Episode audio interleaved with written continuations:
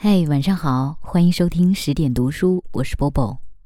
今天为大家带来的这篇文章来自于巴金先生，《在意萧山》。昨夜梦见萧山，他拉住我的手，说：“你怎么成了这个样子？”我安慰他：“我不要紧。”他哭起来，我心里难过，就醒了。病房里有淡淡的灯光，每夜临睡前，陪伴我的儿子或者女婿总是把一盏开着的台灯放在我的脚边。夜并不静。附近通宵施工，似乎在搅拌混凝土。此外，我还听见了知了的叫声。在数九的冬天，哪里来的蝉叫？原来是我的耳鸣。这一夜，是我儿子值班，他静静地睡在靠墙放的帆布床上。过了好一阵子，他翻了一个身。我醒着，我在追寻萧山的哭声，耳朵倒叫得更响了。我终于轻轻地唤出了萧山的名字——韵真。我闭上眼睛，房间马上变换了。在我们家中楼下寝室里。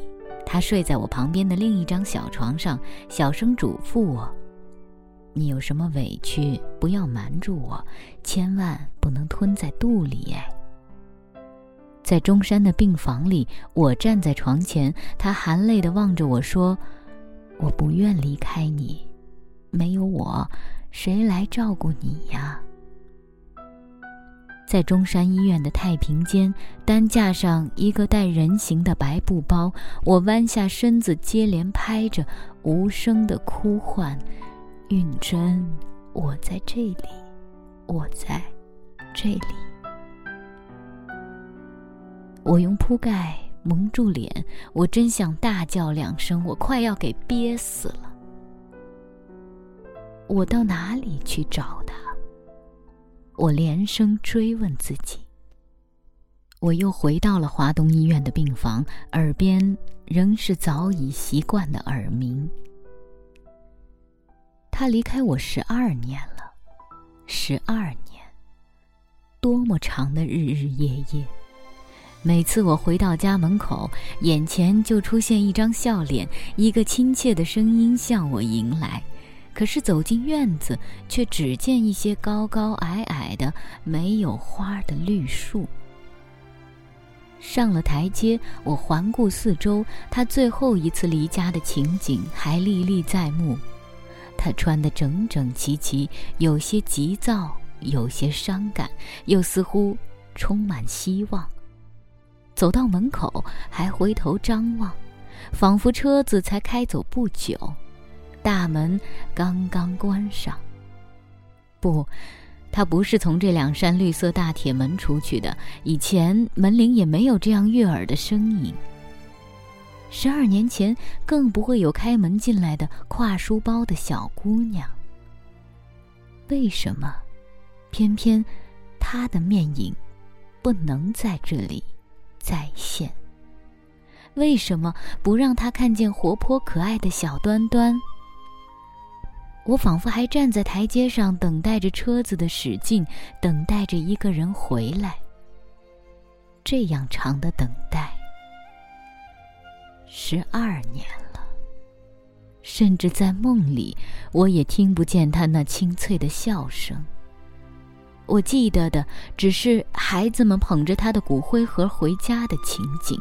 这骨灰盒起初给放在楼下我的寝室内床前五斗橱上，后来文革收场，给封闭了十年的楼上他的睡房起风，我又同骨灰盒一起搬上了二楼，他仍然伴着我度过无数的长夜。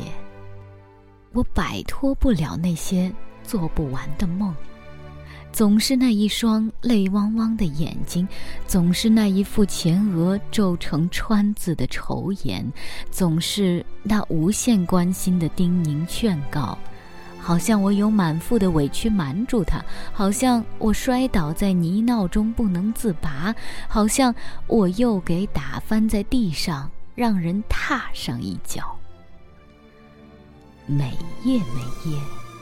我都听见床前骨灰盒里他的小声呼唤，他的低声哭泣。怎么我今天还做这样的梦？怎么我现在还甩不掉那种种精神的枷锁？悲伤没有用。我必须结束那一切梦境，我应当振作起来，哪怕是最后的一次。骨灰盒还放在我的家中，亲爱的面容还印在我的心上，他不会离开我，也从未离开我。做了十年的牛鬼，我并不感到孤单，我还有勇气迈步走向我的最终目标。死亡。我的遗物将献给国家，我的骨灰将同他的骨灰搅拌在一起，撒在园中，给花树做肥料。闹钟响了，听见铃声，我疲倦的睁大眼睛，应当起床了。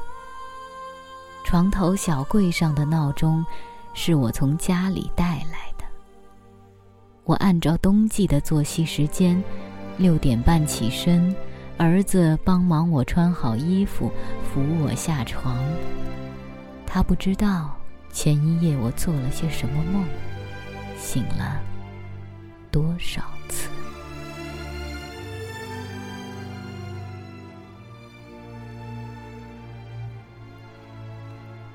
这篇文章就为大家读到这儿。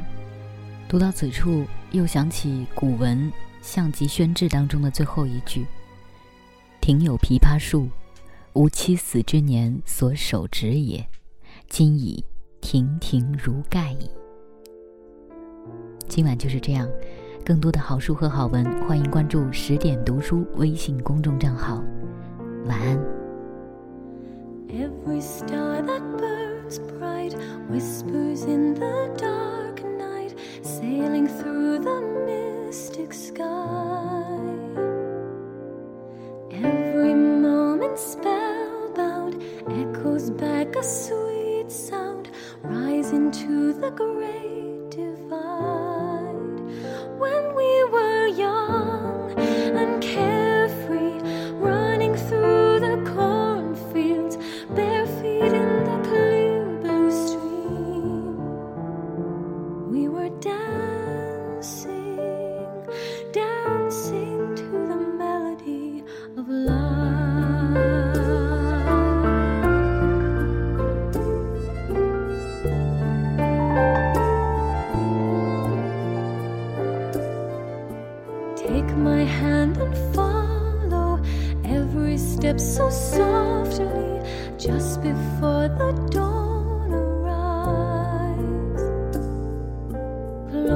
Your eyes and listen, let the air surround